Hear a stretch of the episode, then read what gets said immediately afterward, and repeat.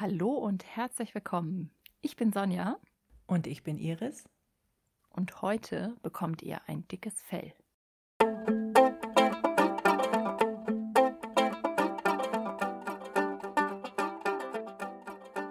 Wir sprechen heute über rote Knöpfe. Und ich habe eine Frage, Iris, an dich. Wir kennen uns ja jetzt schon eine Zeit lang. Und ich bin so gespannt, was du antworten wirst, weil ich echt nicht die Antwort weiß. Iris, bist du schon mal so richtig ausgeflippt? Oh ja. Du willst jetzt nicht ernsthaft, dass ich das hier erzähle, oder? Ich möchte es aber bitte mir bildlich vorstellen können. Ging Geschirr zu Bruch? Nee, oh Gott, so weit ging es nicht. Aber ich habe schon eine Tür geschlagen, klar. Also oh. Es ging schon laut zu. Ich bin echt richtig ausgetickt, ja. Ja, und, und auch nicht nur einmal. Also das ist mir immer bei derselben Sache ein paar Mal passiert. Und zwar, ich bin sehr empfindlich, wenn es um Ordnung geht. Ja, jetzt, jetzt heißt das nicht, dass ich äh, total ordentlich bin, ja, und von mir nichts rumlegt, um Gottes Willen. Also ich bin jetzt auch kein Pedant und lege die, die Stifte in Reihe und Glied oder so. Definitiv nicht. Aber wenn ich einen Ort ordentlich verlasse, wie zum Beispiel die Küche, ja, und ich bin dann, keine Ahnung, unterwegs und komme dann irgendwie von der Arbeit nach Hause und die ganze Küche ist im Chaos versunken, dann kriege ich manchmal einen richtigen Anfall. Und merkst du es jetzt auch schon wieder, wie es so, ja, so kribbelt und Wenn du nur daran denkst, dann ja. geht der Blutdruck schon wieder hoch. Das ist tatsächlich so, gell? Ich traue es mich ja gar nicht zu sagen, aber ich kann da richtig innerlich aufgehen, wie so ein HB-Männchen. Okay, also ich glaube, äh, Iris, wir haben einen roten Knopf bei dir gefunden. Ja, ich fürchte, Einen ganz, ganz großen. So. Und was empfiehlst du mir jetzt, liebe Sonja? Das werden wir jetzt herausfinden in den äh, nächsten Minuten, was man da so tun kann. Ähm, also was ist eigentlich ein roter Knopf? Wie kann man das denn definieren? Naja, also bei mir ist es tatsächlich eine Überschreitung einer Schwelle. Da ist jemand bewusst oder unbewusst über etwas getreten, was ich jetzt in meinen Bereich, in mein Revier oder so einordnen würde. Da hat sich mhm. jemand zu weit vorgewagt und hat bei mir diesen berühmten roten Knopf gedrückt. Und dann ist nur pure Emotion und genau. überhaupt kein rationales, erwachsenes Denken möglich. Nee, keine nee. Ich-Botschaften mehr, die nee, du setzt, keine, keine gewaltfreie Kommunikation. keine freundlichen Worte habe ich da für meine anderen Mitglieder hier. Das stimmt, ja, ist tatsächlich so. Also all die schönen Dinge, die wir immer predigen, wie man bitte in Konflikten reagiert, die sind da einfach mal komplett vergessen. Die sind einfach ausgeschaltet, ja, ist unglaublich. Wenn man so drüber nachdenkt, dann denkt man sich, das darf doch eigentlich gar nicht wahr sein. Wie kann ich mich da so hinreißen lassen? Aber es ist interessant. Wenn man mhm. weiß, woher das kommt, dann kann man sich zumindest erklären. Also hier reagiert das Herz zuerst und dann irgendwann der Kopf. Der, der hinkt ein bisschen hinterher. Wie sagen wir immer so schön, der Dino-Modus ist los. Es ist einfach mit der älteste Gehirnbereich, der da reagiert. Das limbische System, genauer gesagt die Amygdala schlägt da an. Und die meldet einfach in einem Bruchteil einer Sekunde an den Hirnstamm, dass eine Gefahr besteht und versetzt uns damit in diesen sogenannten Dino-Modus. Und der lässt eben überhaupt keine rationale Reaktion zu. Das ist ja mal eine schöne Erkenntnis. Das heißt, wir können ja gar nichts dafür. Ein Stück weit können wir nichts dafür. Aber es hilft, wenn man mal darüber nachdenkt, was da so eigentlich passiert. Und jetzt in meinem Fall hat sich jemand in mein Revier begeben. Da hätte ich ja grundsätzlich nichts dagegen, aber er hat dann auch noch das Nest beschmutzt und nicht mehr aufgeräumt. Also da, da passiert ganz viel und ich glaube, es gibt noch was anderes, was hier reinspielt. Hier wurde auch ein wichtiger Wert von mir verletzt. Ordnung und der ist mir halt sehr wichtig. Und vielleicht auch der Wert Respekt. Ja, oh, unbedingt sogar. Und äh, wer diesen Knopf öfter bei mir drückt, eben manchmal äh, auch unbewusst, ist natürlich meistens ein Familienmitglied, klar. ich bin so ehrlich, ich ticke da wie du, Iris. Ich glaube, bei mir werden sogar öfter Türen geknallt als bei dir. also auch fürs Protokoll. das kann ich mir nicht vorstellen. Aber gut, lassen wir es einfach mal so stehen. Lassen wir es so stehen. Hm, jedenfalls, ich glaube, bei uns weiß man ganz schnell, wenn ein roter Knopf gedrückt wurde. Ich kenne auch Personen, die reagieren genau andersrum. Die werden ganz, ganz leise. Mhm. Solche hatte ich bei mir auch schon im Coaching sitzen. Ja, nicht Angriff oder Flucht, sondern eher so dieses Todstellen. Das sind vielleicht auch genau die Menschen, die öfter mal auch übergangen werden, die sich dann zurückziehen in ihr Schneckenhaus und da auch so schnell nicht mehr rausfinden. Hm. Das sind die leisen Dinosaurier. Ja, das sind vielleicht dann auch die, die irgendwann eine ganz andere Reaktion zeigen, als man sie vielleicht erwartet hätte, die sich dann vielleicht auch davonstehlen, aus der Beziehung schleichen oder das Arbeitsverhältnis kündigen oder sonst in irgendeiner Form reagieren, ohne dass man eine Chance gehabt hätte, noch was im Gespräch zu lösen. Was steckt eigentlich dahinter, hinter diesen roten Knöpfen? Also was ich sehr hilfreich finde, seitdem ich davon gehört habe, um die ganze Dynamik zu verstehen, um mich selber zu verstehen und vielleicht auch andere, da gibt es ein ganz schönes Bild. Du hast es vorhin schon angesprochen, das nennt sich der Dinosaurier-Modus. Also ich äh, stelle mir da immer so ein bisschen Jurassic Park vor, so ein richtig riesengroßes Viech. Mhm. Dieser Dinosaurier hat so drei Bereiche. Und wenn mindestens einer von denen so ein bisschen angekratzt wird, dann geht auch der Dinosaurier in den absoluten Großangriff über. Mhm. Und das sind drei Bereiche. Der erste Bereich nennt sich Revier. Kann man sich gut vorstellen bei so einem Dinosaurier. Also wenn ich das Gefühl habe, jemand dringt in mein Revier ein, mhm. dann gehe ich in Angriff über. Dann gehst du an die Decke sozusagen. Dann gehe ich an die Decke, genau. Und Revier kann ganz unterschiedliches sein. Äh, Revier kann sowas sein wie mein Zuhause. Wenn Leute zusammenziehen oder WGs, uh, das ist eine ganz uh, spannende Sache. Das stimmt. Ja, äh, Beispiel, ähm, mein Mann ist zu mir gezogen in meine Wohnung und das war schon lange gefühlt mein Revier, ohne dass ich es jetzt wusste. Mhm. Und jetzt fängt derjenige an, vielleicht die Einrichtung ein bisschen zu verändern. Dann kommt noch ein äh, Couchtisch dazu, der überhaupt nicht zur eigenen Einrichtung passt oder ähnliches, was auch immer. Ich muss jetzt vorsichtig sein, was ich sage. ja, ich glaube, ganz viele können mitfühlen, was ich meine. Mhm. Äh, man mhm. kann das lösen bis zu einem gewissen Grad über eine schöne, konstruktive Diskussion oder Austausch was gefällt mir, was gefällt dir, worauf einigen wir uns? Oder irgendwann flippt man aus, wenn man denkt, das möchte ich alles nicht hier haben, das ist meine Wohnung und ich möchte entscheiden, wie es hier aussieht. Das ist so ein ganz banales Beispiel. Es kann aber auch im Arbeitsumfeld sein, Schreibtische. Wie gestalte ich meinen Schreibtisch? Oh, oder noch schlimmer, ja. jemand anders stellt seine Kaffeetasse oh. auf meinem Schreibtisch ab. Noch schlimmer. Noch schlimmer, genau. ja. Ich habe mal ein Unternehmen bei einer Veränderung begleitet, da ging es um so äh, mobile Arbeitsplätze. Das heißt, jeden Morgen holst du dir aus deinem Spind deinen PC, suchst dir einen kleinen Tisch äh, und den rollst du dahin, wo es dir gefällt und da arbeitest du dann und abends machst du den Schreibtisch wieder komplett sauber und legst deine Sachen wieder zurück. So. Ist eigentlich eine schöne Idee, gell? So war es gedacht und alle so, oh, das ist ja so kreativ und neue Teams können sich bilden und der Austausch wird gefördert. So, was war das Ende der Geschichte? Es lief darauf hinaus, dass diese Abteilung in eine Art Hygienezwang gefallen ist. Und zwar hat jeder wie versessen angefangen, seine Tische zu desinfizieren.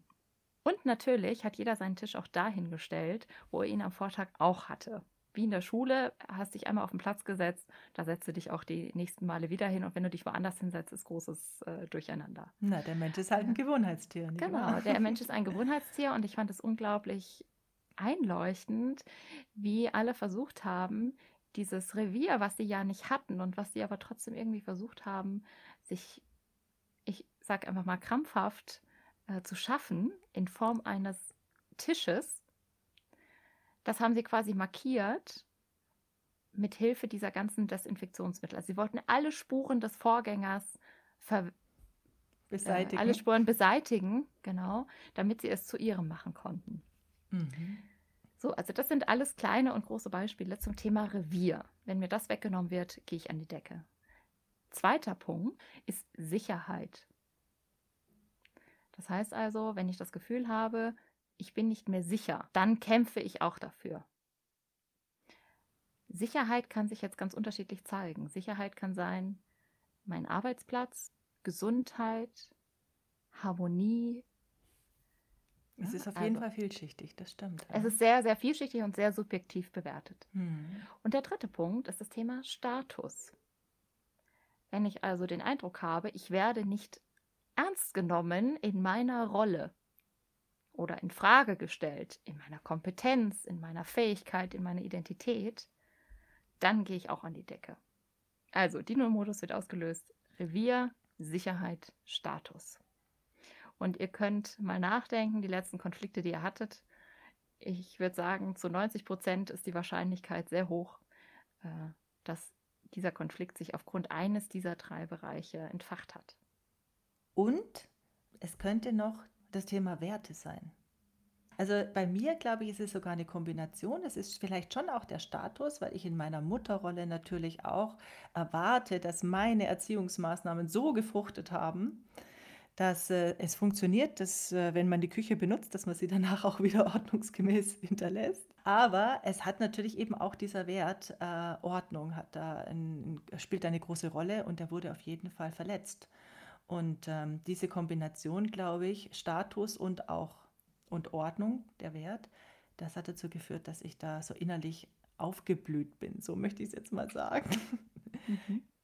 Ja, es ist die Frage, was lernt man letztendlich daraus? Ja? Also wenn du weißt, es ist mein Wert, wie gehe ich denn damit um? Denn wenn man mit mehreren Menschen in einem Haushalt wohnt, da weiß jeder, diese Situation wird sich wiederholen. Die wird niemals für immer gelöst sein.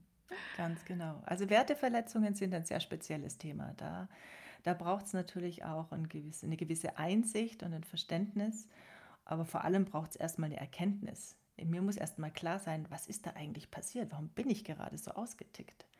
Und wenn wir uns Menschen anschauen, dann stelle ich mir immer so, ich stelle mir das immer so ein bisschen bildhaft vor, wenn Menschen miteinander in Kontakt treten und sie sich zeigen dem anderen gegenüber mit ihrem Verhalten und mit ihren Gedanken und so weiter, da sehen wir immer nur die Spitze des Eisbergs. Das ist das, was wir äußerlich wahrnehmen können. Und unten, wenn wir uns das wie ein Eisberg vorstellen, dann schwimmt doch der größere Teil unterm Wasser und da befinden sich die ganzen Werte, alles, was die Menschen ausmacht, was sie leitet durch ihr Leben. Und wenn jetzt so zwei Eisberge kollidieren, wenn es also zum Konflikt kommt, dann stoßen die unweigerlich unten zusammen und nicht oben an der Spitze. Also die kollidieren eigentlich auf der Werteebene. Und das macht die Sache oft so kompliziert. Vielen Menschen ist es gar nicht bewusst, was denn eigentlich gerade vor sich gegangen ist bei diesem Konflikt und wodurch der ausgelöst wurde. Das finde ich eine ganz spannende Geschichte. Hm. Ja, man steht dann oft so selbst daneben und denkt sich, was zur Hölle ist denn jetzt los? Was, was hat die oder den denn jetzt auf die Palme gebracht? Ganz genau. Man kann es gar nicht verstehen. Wenn man diesen Wert, den der andere so wichtig erachtet, selbst vielleicht gar nicht in seinem eigenen Wertesystem hat. Ja. Mhm. Und da geht es gar nicht um richtig oder falsch oder um, um gut oder schlecht. Es ist einfach so. Menschen leben nach unterschiedlichen ähm, Leitmotiven, kann man es auch nennen. Dinge, die uns durchs Leben geleiten. Das sind einfach mhm. unsere Werte. Die kann man nicht sehen, die kann man auch nicht anfassen, kann man nicht, oft kann man sie nicht mal benennen, aber sie sind da und sie leiten uns. Und wenn ich mich also mal damit auseinandersetze, was mir an anderen interessant und wichtig erscheint, dann komme ich auch meinen eigenen Werten ein Stück weit auf die Spur. Wie ist es bei dir? Gibt es etwas, was dich so richtig auf die Palme bringt? Oh ja. oh ja. Und darüber habe ich auch in letzter Zeit nachgedacht. Ich habe auch äh, meinen Mann gefragt, sag mal, was würdest du sagen, was meine roten Knöpfe sind? Und das war auch ein sehr interessantes Gespräch. Hm, und ich spannend. muss zugeben, er hatte, er hatte leider recht. er hatte leider recht. ja, natürlich bringt mich einiges auf die Palme. Und ich habe dann auch reflektiert, woran liegt es? Und ich bin auch ganz schnell auf meine Werte gekommen. Und du hast ja auch gesagt, Werte sind ja auch nicht gut oder schlecht. Also es wäre ja jetzt Quatsch zu sagen, ich habe den Wert Ordnung und da jetzt immer zu einem Konflikt führt, versuche ich diesen Wert äh, auszublenden aus meinem Leben. Ist ja Käse. Funktioniert ja auch hinten und vorne nicht. Ja. Na klar. Was aber funktionieren kann, ist, dass ich mich selber mal reflektiere, die Werte, die ich habe, wie kalibriert sind die denn? Habe ich vielleicht zu viel davon. Und das zu viel haben von einem Wert, das erkenne ich daran, dass er mir, und da waren wir schon in der Folge davor und werden auch immer wieder darauf zurückkommen, dass er mir nicht mehr gut tut, sondern mich eigentlich schädigt. An was denkst du da konkret? Ja, zum Beispiel kann ich den Wert haben Freundlichkeit oder Mhm. Ehrgeiz, Harmonie oder Unabhängigkeit. Das sind tolle Werte, die mich bestimmt weiterbringen und auch schon weitergebracht haben. Deswegen halte ich vielleicht auch an ihnen fest. Es kann aber sein, dass ich überfreundlich bin, dass ich überunabhängig bin, dass mein Wert Gerechtigkeit in eine Übergerechtigkeit geschwappt ist oder Perfektionismus in ein Überperfektionismus oder mein Ordnung, mein, meine Ordnungsliebe in eine Überordnungsliebe. Das möchte ich dir jetzt natürlich nicht unterstellen. Nein. ähm, aber das kann gut sein, dass einfach meine Werte nicht mehr richtig kalibriert sind und eigentlich etwas, was so gut ist für mich, plötzlich mir, schä mir, mir Schaden zufügt in gewisser Weise, weil es Mhm. mich unglaublich viel Kraft kostet. Also ich gebe dir Bescheid, wenn ich die Stifte in Reihe und Glied nebeneinander auf den Schreibtisch lege, dann weißt du, jetzt ist Mhm. es zu viel des Guten. Genau, genau. Oder auch Ehrgeiz, ja, das kann mich toll weiterbringen. Es kann aber auch plötzlich ein Überehrgeiz sein, der mich verbissen werden lässt Genau, und unentspannt. genau. Und wenn ich Loyalität oder Fairness habe oder Harmonie, Harmonie ist ein schönes Beispiel. Harmonie ist mir wichtig und ich aber überharmonisch bin, dann kann es sein, dass ich versuche, es allen recht zu machen, damit ja kein bisschen Konflikt entsteht. Ich versuche mich anzupassen, ich versuche meine eigenen Bedürfnisse stets nach hinten zu stellen und Es geht bis hin zur Selbstaufgabe. es geht bis hin zur Selbstaufgabe und Mhm. plötzlich dreht sich das Blatt und es schädigt mir mehr, als dass es eigentlich mich weiterbringt und mir hilft und mir gut tut und auch meinem Umfeld gut tut. Das heißt doch im Umkehrschluss, dass ich dafür sorgen muss, dass ich meine Werte in einer guten Harmonie zueinander habe oder in einer guten Balance, so möchte ich es jetzt mal sagen. Genau, Balance, ja, würde ich auch sagen. Dass es nicht ein Extrem ist. Ja. Dafür muss ich mir natürlich erstmal Gedanken machen, was sind eigentlich meine Werte und wo lebe ich die in der Balance und wo lebe ich die vielleicht sogar ein Stück weit zu extrem. Und vielleicht erkenne ich das selber an mir auch gar nicht. Denn häufig, auch wenn so ein roter Knopf gedrückt wird, manchmal merke ich es. Und dann, ich weiß nicht, wie es dir geht, aber bei mir ist es dann so, ich merke, dass ich jetzt wirklich ganz blöd reagiere. aber ich komme da nicht raus. Ja. Ja, das ist dann auf jeden Fall der Dino wieder in dir. Das ist der Dino. Und in dem Ja. Moment bin ich irgendwie auch überzeugt, also ich weiß, dass es nicht stimmt, aber trotzdem bin ich auf eine absurde Art überzeugt, das ist jetzt genau die richtige Reaktion. Das ist die richtige Lösung, um dieses Problem zu lösen. Das glaube ich für ungefähr 0,2 Sekunden. aber dann ist es eh schon zu spät, ja. Dann Ist der Ruf erst ruhig, genau, ist der Ruf erst ruiniert, lebt es sich ganz ungeniert. Ganz genau. Manchmal gibt es aber auch Situationen, da nehme ich das gar nicht wahr und mein roter Knopf ist gedrückt und ich reagiere total komisch, glaube aber, es wäre richtig so und andere denken sich nur, äh, was hat sie denn jetzt schon wieder? Auch ganz spannend. Hast du da irgendwie eine, einen Fall, wo du denkst, ja, das war genau so? Für mich ist ein ganz äh, großer Wert Unabhängigkeit Mhm. und sobald ich merke, ich falle in eine Abhängigkeit, und das erkenne ich auch daran, dass ich Rechenschaft ablegen muss oder das Gefühl habe, ich habe keine Entscheidungsmacht, dann reagiere ich ganz anders. Da habe ich eine andere Stimme, da habe ich einen anderen Gesichtsausdruck, da habe ich eine andere Körpersprache, da formuliere ich anscheinend anders. Und ich dachte immer, ich könnte es so gut verbergen, dass ich gerade innerlich so sauer bin. Aber es stimmt nicht. Es geht nicht, gell? Es geht nicht. Ja. Ja.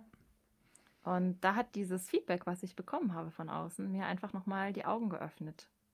So, oh, okay, da ist anscheinend wirklich was. Mhm. Und da scheint ein Knopf mit einer solchen Intensität gedrückt geworden zu sein. Vielleicht, weil ich da super dünnhäutig bin bei diesem Knopf. Ja, dass das so eine große Reaktion auslöst. Und da sollte ich dann vielleicht was tun. Äh, Jetzt kannst du nicht immer in deiner Autonomie unterwegs sein. Das funktioniert Genau. ja nicht. Ja? Also äh, das funktioniert vielleicht noch äh, durch die Selbstständigkeit, aber schon schwerlich in der Beziehung und schon gar nicht in der Mutterrolle.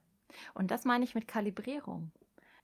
Da muss ich einfach mich selber reflektieren und überlegen, so wie mein Wert gerade in der Situation kalibriert ist und eingestellt ist. Nützt das mir was? Ist das noch hilfreich? Bringt das mich noch weiter? Tut er mir noch gut?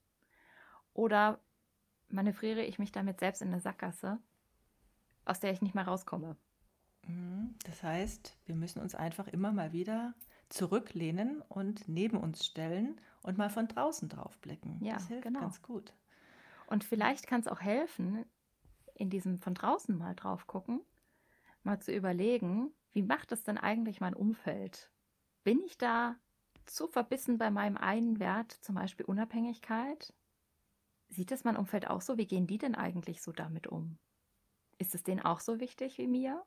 Wie leben die das eigentlich? Kämpfen die auch so sehr dafür? Das hat mir geholfen, nochmal einfach einen Anhaltspunkt zu haben. Bin ich schon in einer Überunabhängigkeit? Und in manchen Bereichen macht das mir auch gar nichts aus und in anderen Bereichen finde ich es ganz schlimm. Mhm. Also zum Beispiel, wenn ich mit anderen zusammenarbeite im beruflichen Kontext und ich klar bin, ich treffe Entscheidungen nicht alleine, sondern ich treffe die zu zweit oder ich bitte andere um Hilfe, ich muss nicht alles selber lösen, dann fällt mir das total leicht. Da ist das überhaupt kein Ding. Und in anderen Situationen, da gehe ich an die Decke, sobald ich nur glaube, dass dieser mir so heilige Wert in irgendeiner Weise in Frage gestellt werden könnte. Mhm. Also das heißt, diese roten Knöpfe, die sind auch nicht so pauschal äh, festzustellen, sondern es kommt auch auf, den auf die Situation an, auf die Rolle, in der ich mich befinde. Jetzt in meinem Arbeitskontext bin ich in meiner Mutterrolle, bin ich jetzt Freundin, bin ich Ehefrau, bin ich Bürger, was auch immer. Und das finde ich total spannend, wie facettenreich doch so ein roter Knopf sein kann. Jetzt haben wir immer darüber gesprochen, was es mit diesen roten Knöpfen auf sich hat, die bei uns gedrückt werden. Und aus welchen Perspektiven die auch gedrückt werden, bewusst oder unbewusst. Wir haben aber noch nicht darüber gesprochen, und das finde ich ganz spannend, was ist eigentlich, wenn wir bei einer anderen Person einen roten Knopf drücken? Was macht es eigentlich mit uns? Also angenommen, also uns ist gar nicht klar, was wir da gerade getan haben und die andere Person reagiert extrem, dann kann es ja durchaus sein, dass wir uns auch schuldig fühlen. Aber ist es der Sinn der Sache, dass wir die Schuld auf uns laden, wenn ein anderer reagiert hat? Sind wir nicht auch oft einfach nur Projektionsfläche für die Themen des anderen, die er mit sich eigentlich ausmachen sollte und stattdessen versucht, mit uns auszumachen? Ganz bestimmt. Und ich frage mich gerade, wie oft geht es uns so, dass wir in eine Rolle gedrängt werden, äh, in der wir einfach die Schuld auf unsere Schultern laden, weil wir denken, wir sind diejenigen, die das verursacht haben, wenn der emotional laut wird, rumbrüllt, keine Ahnung, gibt ja viele Formen, wie sich das äußert. Natürlich kann ich unter Umständen unbewusst einen Knopf gedrückt haben, aber ich muss mir diese, diesen Schuh nicht anziehen. Also eine Entschuldigung wäre schon nett. Und wenn es so der Höflichkeit halber ist oder äh, um die Situation etwas zu entschärfen, ja, mhm. um den Dino wieder runterzufahren, darf man auch mal Entschuldigung sagen. Aber was wir, glaube ich, nicht tun sollten, ist, dass wir uns den Schuh anziehen. Denn der andere hat mit seinem Status, seiner, seinem Revier, seiner Hierarchie, was auch immer, mit seinen Themen, hat er äh, gerade zu tun. Und äh, es hat auch was mit ihm zu tun. Ja, der rote Knopf hat ja auch immer was mit der Person zu tun, die darauf reagiert. Mhm.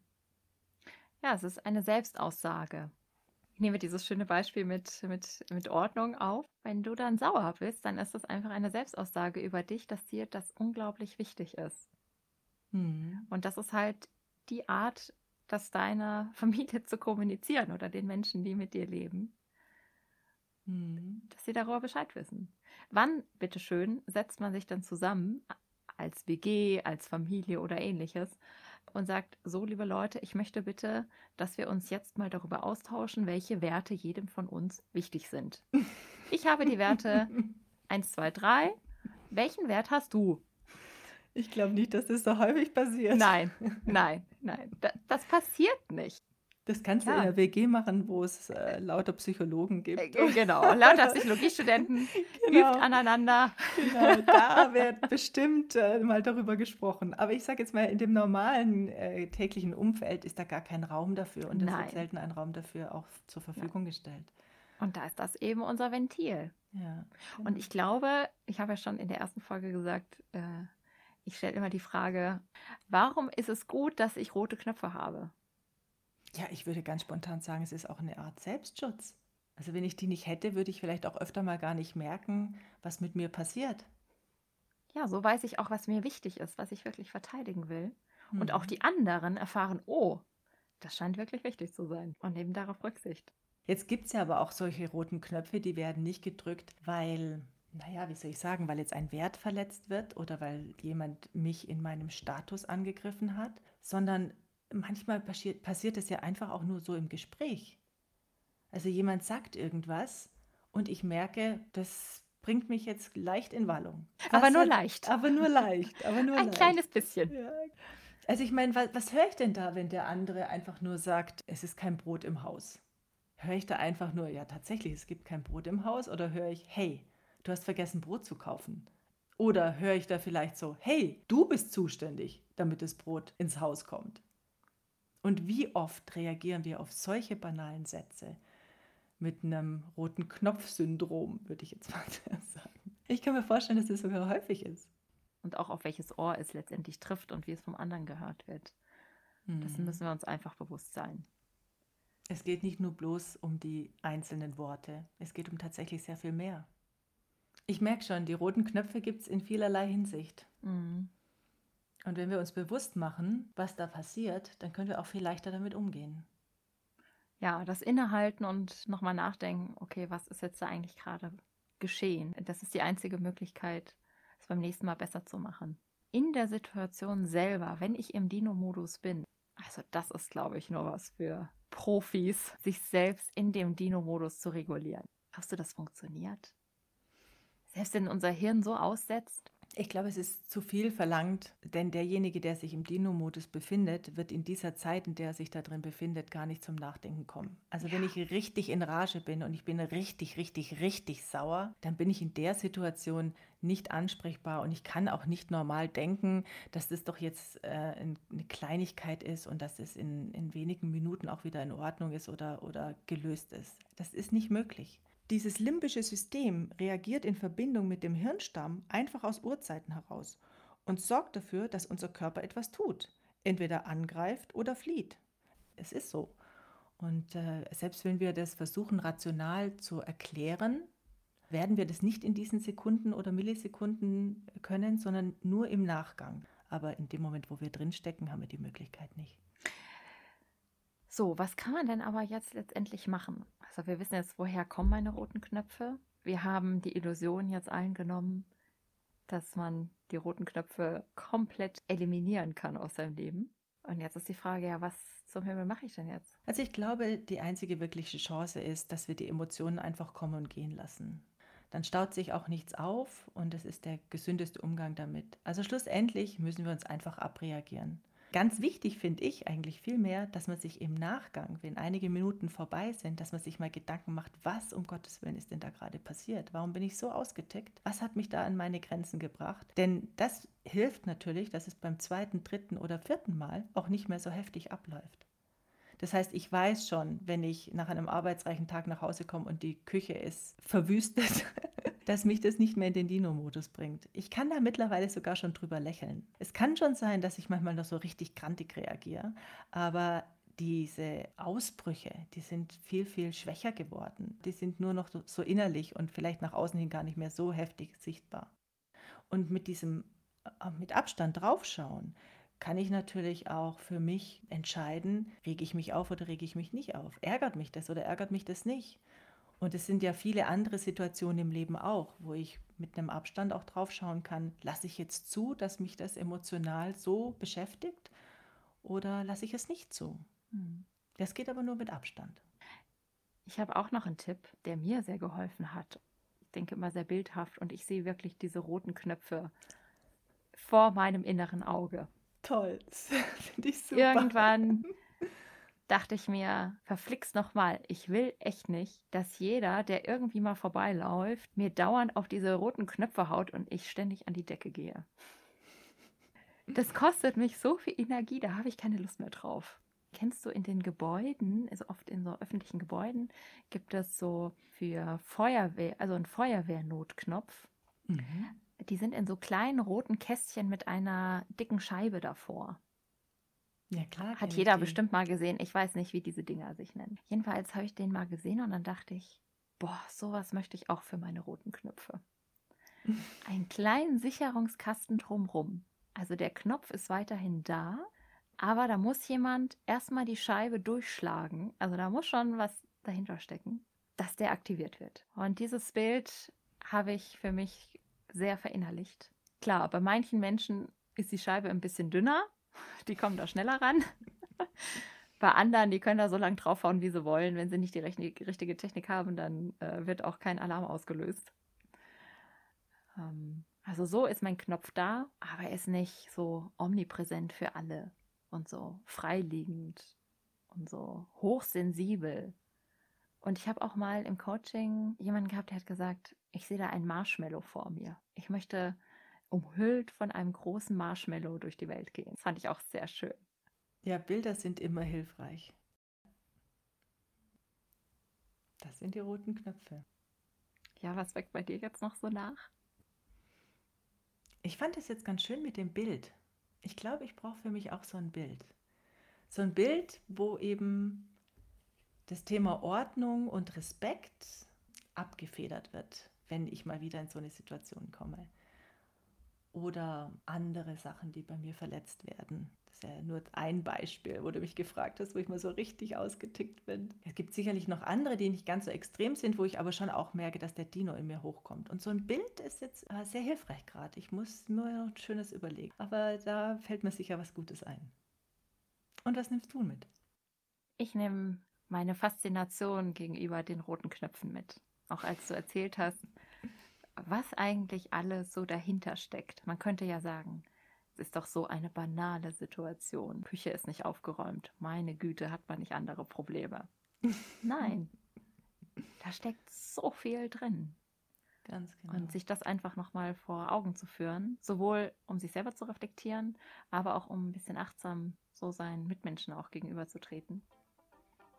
Das nehme ich für mich nochmal mit. In diesem Sinne. Haben wir wieder was gelernt über uns? Haben wir wieder was gelernt. Ganz lieben Dank. Ich danke dir und ich freue mich auf unsere nächste Folge. Alles Gute bis dahin.